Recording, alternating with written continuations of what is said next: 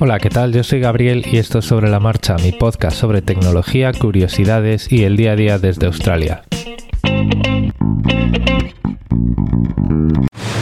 Tenía pendiente desde hace un tiempo eh, hablaros de esta iniciativa del Instituto Nacional de Estadística de monitorizar el eh, movimiento de alguna forma de los diferentes móviles acerca de los bueno no acerca a través de las diferentes células o celdas de la red móvil. Y bueno un poquito de barullo que se montó por ahí em, en las redes sociales en telegram.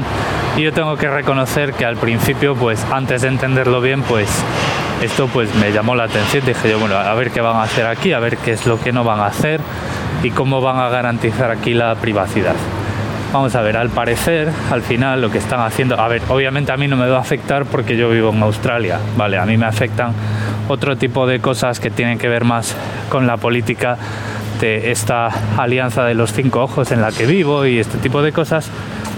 Pero bueno, pues cuando en España deciden eh, hacer este tipo de experimentos públicos, pues hay que ver qué es lo que van a hacer, ¿no? Al parecer lo que van a hacer es contar el número de móviles que entran y salen de una eh, determinada celda de la red y cómo se distribuye esa densidad de móviles a través de la red. Esto no tiene absolutamente nada de malo, ¿vale? Y probablemente eh, lo que harán, y además así, pues así lo he leído, será eh, asignar un número pseudo aleatorio único a cada móvil para no contarlo doble, ¿vale? Y saber cuándo un móvil sale de la celda y cuándo entra. Y así pues poder actualizar ese número de móviles que hay en una celda en un determinado momento. Esto, ya os digo, es, eh, es perfectamente normal que se haga. Es más, lo extraordinario aquí, lo único extraordinario es que es el gobierno quien lo va a hacer, porque es el gobierno quien quiere entender cómo funciona cómo se distribuye, cuánta densidad de móviles hay en una determinada celda en un determinado momento.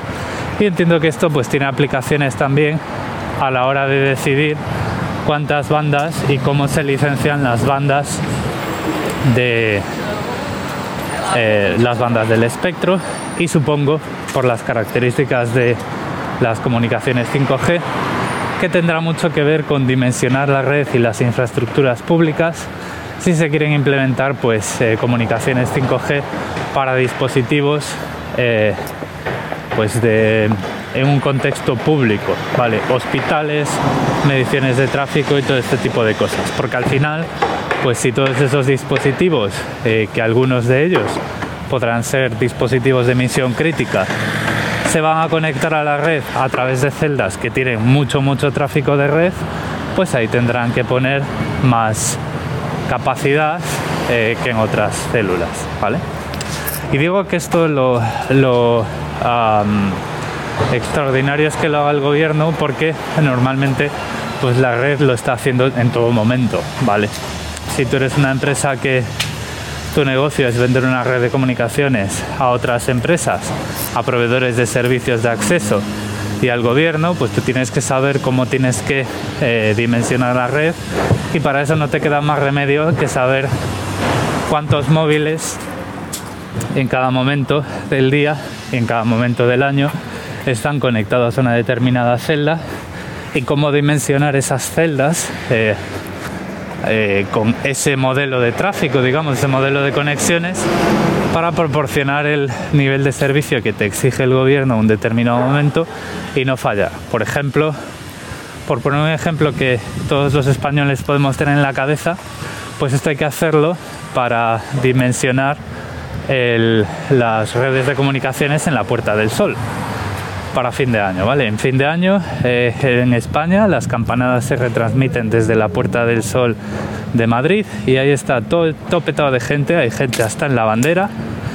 y está todo el mundo enviándose fotos con el móvil. Bueno, pues ahí para, si digamos que el gobierno exija a sus proveedores de comunicaciones un nivel de servicio del 99,99%, es decir, solo el 0,01% del tiempo puede haber una caída de servicio para una llamada eh, para un usuario concreto y esto para todo el año, bueno, pues lo que tienen que hacer es hacer un perfil de tráfico, un perfil de los requisitos que las circunstancias, los usuarios eh, imponen en cada una de las, eh, de las torres y, dimensionar la capacidad de esas torres con respecto a eso. Por ejemplo, otra que puede ser interesante es cómo se distribuye a lo largo de la semana y a lo largo de una temporada el tráfico en los alrededores del Santiago Bernabéu o del Camp Nou. ¿Vale? Por ejemplo, eh, y esto es muy importante porque muchas veces tú vas a un sitio y tú tienes cobertura, ves el móvil y ves 4G y todas las barras de cobertura, pero aquello no va porque hay demasiada gente.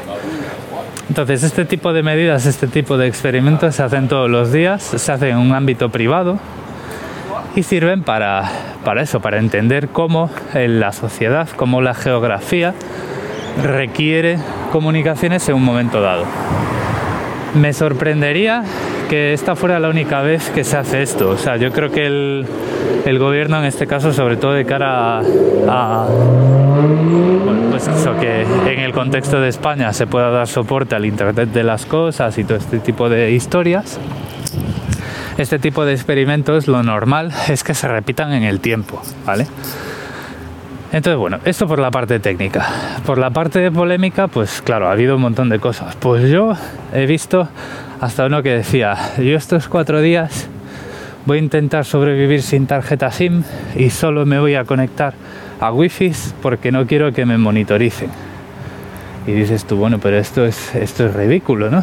Porque las wifi también están monitorizadas y al final, primero, no tienes de qué preocuparte porque esto es una medición técnica que se hace y se hace pues con unas determinadas a un determinado nivel, nos hace a nivel de usuario identificando pues este fulanito está a ver eso obviamente se podría hacer porque si en vez de sí o en vez de o adicionalmente a generarte un número pseudo aleatorio pues yo emparejo ese número con el número de serie de tu tarjeta SIM con tu email o con tu número de teléfono, pues obviamente te tengo identificado y te puedo traquear por la calle, ¿no?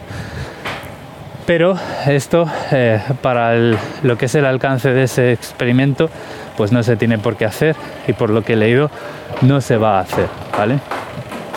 Sin embargo, por ejemplo, si tú en este momento dices, vale, pues yo no quiero participar en ese experimento, así que lo que voy a hacer es quitar la tarjeta SIM y conectarme solo a redes Wi-Fi pues eh, yo lo siento mucho, pero eso no te va a funcionar. Es más, normalmente y 24 horas eh, al, al, día, 7 días a la semana, empresas públicas, empresas privadas y públicas de todo tipo saben dónde estás, ¿vale? Pues porque, eh, por ejemplo, todos los operadores tienen un registro de qué móviles, y no ya cuántos, sino qué móviles están conectados a una determinada celda en un determinado momento. Y lo peor de todo es que esto las operadoras lo podrían hacer solo por, por, por, procedimientos técnicos como el que os he contado que puede estar haciendo ahora el Instituto Nacional de Empresa, de Estadística, perdón, no de Empresa. Pero el problema es que si tú te lees la política de privacidad de tu operadora de acceso a Internet o de tu operadora de comunicaciones móviles, probablemente lo que veas es que ellos se reservan el derecho a utilizar los datos que recolectan de tu actividad con sus propios fines comerciales.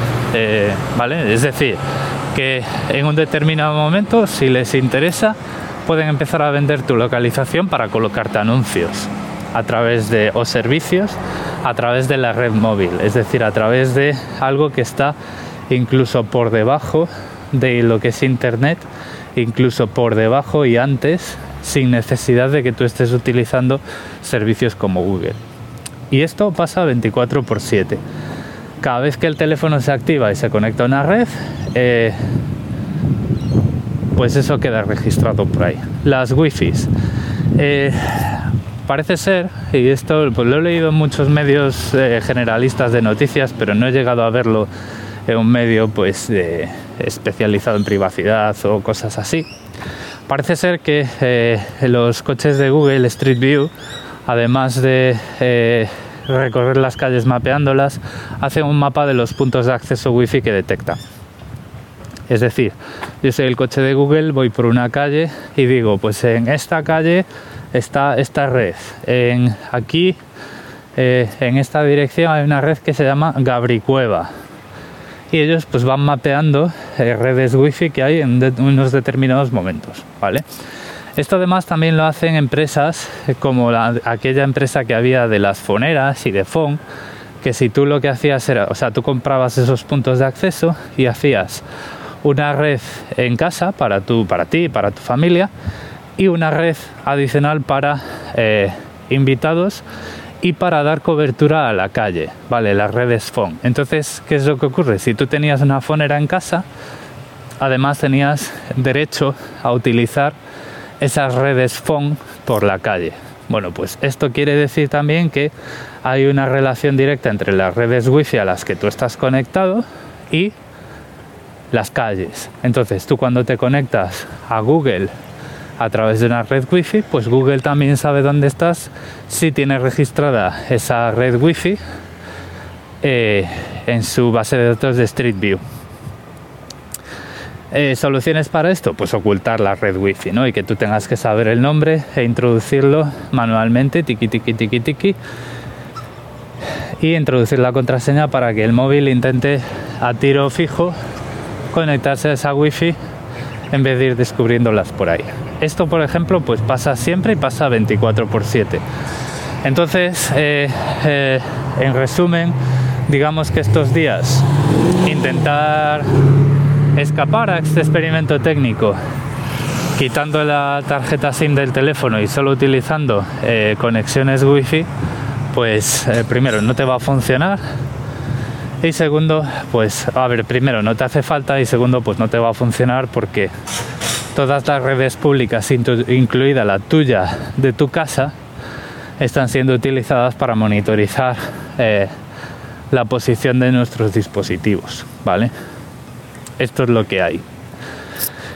Entonces, bueno, pues esto es algo que os quería contar hoy también, eh, haciendo un poco de retrospectiva de las noticias así más polémicas y que tanto ruido han hecho en las redes sociales durante las últimas semanas. Y esto es todo por hoy. Recordad que tenéis eh, mis medios de contacto en las notas del episodio. Perdonad por esto, esta falta de aire, pero aquí seguimos eh, con esos humos de incendios y con esta primavera que me está afectando. Bueno, ya no tanto, pero ahora lo que pasa es que entre el, polen y el humo pues a poco que ando eh, ya me falta el aire. Lo dicho, muchas gracias por el tiempo que habéis dedicado a escucharme y un saludo.